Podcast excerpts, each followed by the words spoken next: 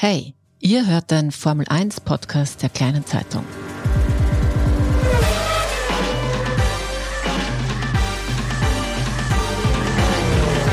Wir bringen euch das Rennevent in Spielberg 2023 direkt ans Ohr. Von 29.06. bis zum 2. Juli gibt es genau hier alle News aus Spielberg. Wir liefern euch die besten Saga, die wichtigsten Verkehrsinfos und natürlich alles, worüber in der Boxenstraße getuschelt wird.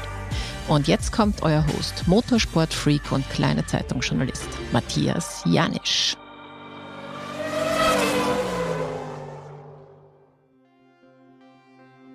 Ja, da bin ich auch schon wieder zurück und mittlerweile, da sind die ersten Partynächte vorbei. Wir hören uns am Campingplatz um, wie es denn unseren holländischen Freunden ergangen ist und wer mittlerweile schon alles am Campingplatz eingetroffen ist.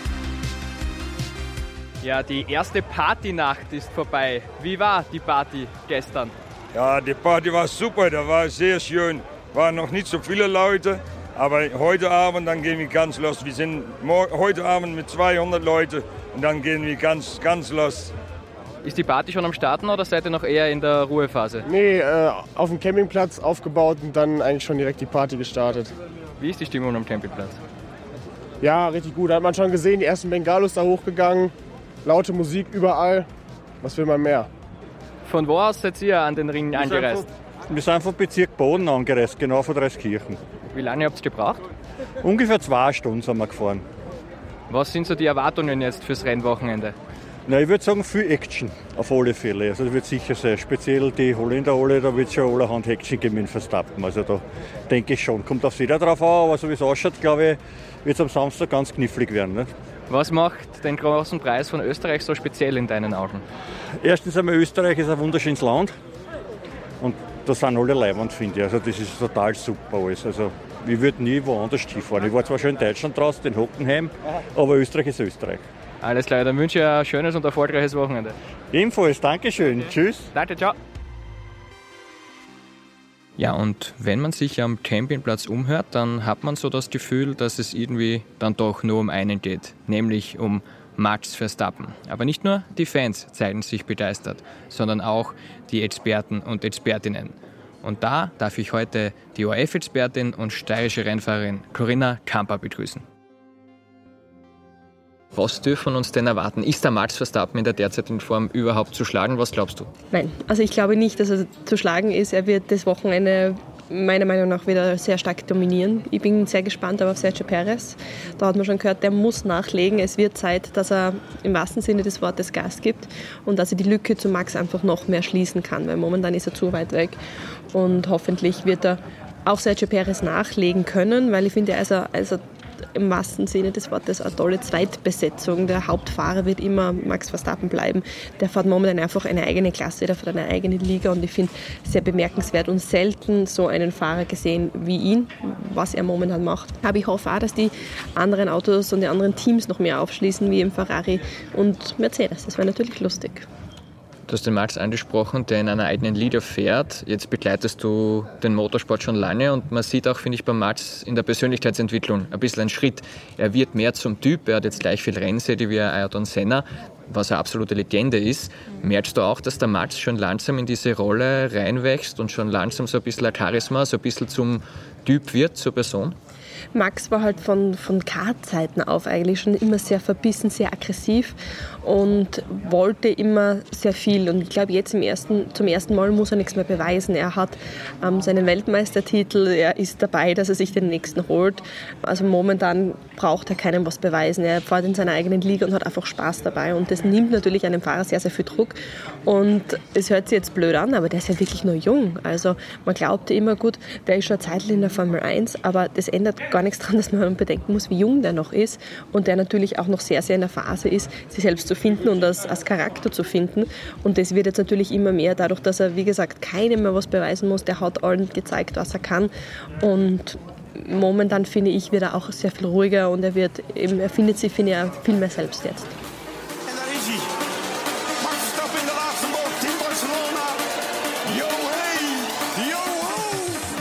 Ja, bei den Fanartikelständen, was steht denn derzeit am besten in der Formel 1? Ja, eigentlich äh, Verstappen und Red Bull. Also wird gut gekauft auch? Und ja, Ferrari geht auch ein bisschen, aber hauptsächlich Max und äh, Red Bull. Also Max Verstappen ist einfach der große Anzieher in der Formel 1, auch bei den Fanartikeln. Er bringt uns am meisten, ganz genau. Alles klar, danke. Bitte gerne.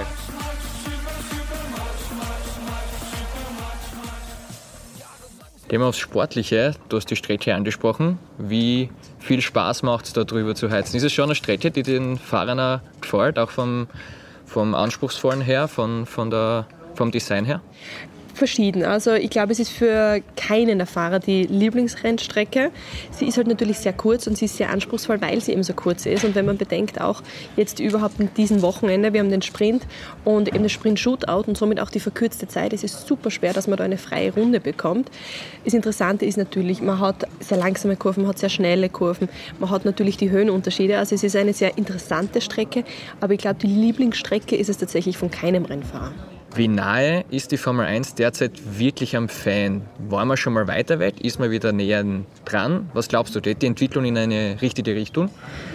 Ich glaube, die Formel 1 ist das größte Spektakel in Österreich, auch für den ORF, für alle TV-Stationen in Österreich. Es ist einfach, natürlich abgesehen von Konzerten, es gibt von, von internationalen Künstlern, ist es aber, was den Sport betrifft, das größte Event, was man sich bei uns in Österreich vorstellen kann. Und ich glaube, natürlich viel haben die, die Streaming- Dienste wie Netflix dazu beigetragen. Also ich habe so viel überhaupt Mädels gehört und Frauen, die gesagt haben, ich schaue jetzt mehr Formel 1 eben wegen Drive to Survive und das bringt natürlich auch, auch wenn die Geschichten teilweise vielleicht extremer dargestellt werden, bringt es die Fahrer aber näher und man bekommt mehr von der Persönlichkeit mit, weil zum Beispiel, wenn man sich jetzt anschaut, okay, Sergio Perez ist Zweiter, Max Verstappen ist Erster, denken, denken wir uns alle so, ja, ist eh okay.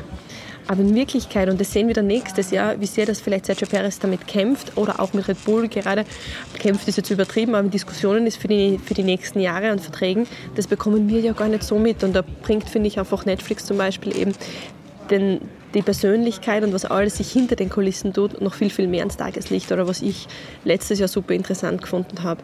Bei Alpha Tauri noch, okay, Pierre Gasly geht zu Alpine und wie geht es jetzt der Yuki Tsunoda dann ohne seinen besten Freund, ohne eigentlich seinen A-Fahrer und es ist geht total im Renngeschehen unter der Saison unter. Aber auch jetzt bekommen wir viel, viel, viel mehr mit dadurch, weil man eben auch so einen Blick hinter den Kameras hat und deshalb glaube haben sie wirklich der Formel 1 damit einen Gefallen getan, dass sie mehr die Fahrer komplett durchs ganze Feld und nicht nur die ersten beleuchten. Du hast die Frauen und die Mädels angesprochen. Was man schauen wird, das Publikum wird jünger, es wird eben auch weiblicher. Wann schlägt sich das dann vielleicht entscheidend auch in den Sport durch? Weil es hat, es hat viele Versuche gegeben. Jetzt gibt es diese Formel 1 Academy, die man nur sehr schwer live streamen kann, die man nur sehr schwer live anschauen kann. Man hat ein bisschen das Gefühl, das ist ein bisschen lieblos von der Formel 1 irgendwie gehandhabt. Wann schlägt sich das durch oder wie sieht die Zukunft für Frauen im Motorsport aus? Wie siehst du die derzeitige Situation? Ja, das ist eine super schwere Frage. Es ist 6% der Kart-Lizenzen verfallen nur auf Mädchen und 4% der Rennlizenzen, also dann wirklich ab Monocoque zum Beispiel, dem 16. Lebensjahr 4% nur für die, für die Frauen.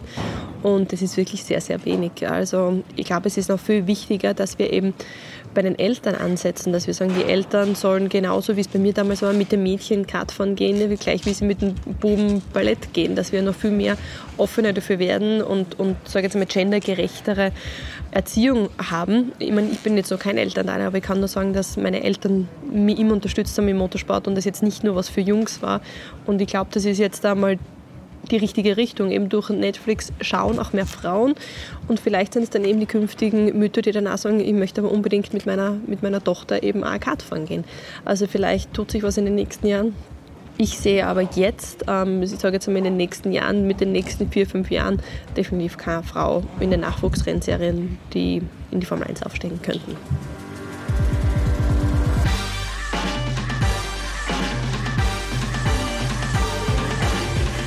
Die Ruhe vor dem Sturm, die ist jetzt endgültig vorbei, denn es geht so richtig los beim großen Preis von Österreich.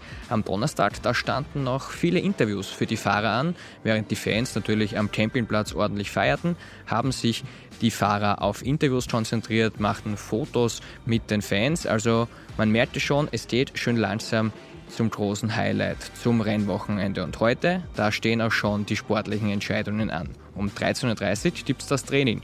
Was übrigens die einzige Trainingseinheit ist an diesem Wochenende. Da müssen die Fahrer dann perfekt aufpassen, denn da stellt man das Auto für Sonntag ein. Um 17 Uhr im Qualifying ermitteln wir dann die Startaufstellung für den großen Preis von Österreich. Spannung ist geboten und auch wenn es auf der Strecke hitzig wird, wird es eher kühl werden heute am Freitag, denn es sagt unbeständiges Wetter und Regen an, also Regenschutz für die Tribünen nicht vergessen. Der Party wird das keinen Abbruch tun, denn ab heute, ab Freitag geht es auch bei den Partystadeln so richtig rund. Ja, und morgen im Podcast, da darf ich Christian Klien begrüßen. Servus TV-Experte und ehemaliger Red Bull-Fahrer. Das wird sicher spannend. Er erzählt über seine aktive Zeit in der Formel 1 und wohin sich die Formel 1 entwickeln wird. Bis dahin wünsche ich allen Fans auf den Campingplätzen gute Feierlichkeiten, eine heiße Partynacht und allen Fans der Formel 1 einen spektakulären, einen grandiosen, großen Preis von Österreich.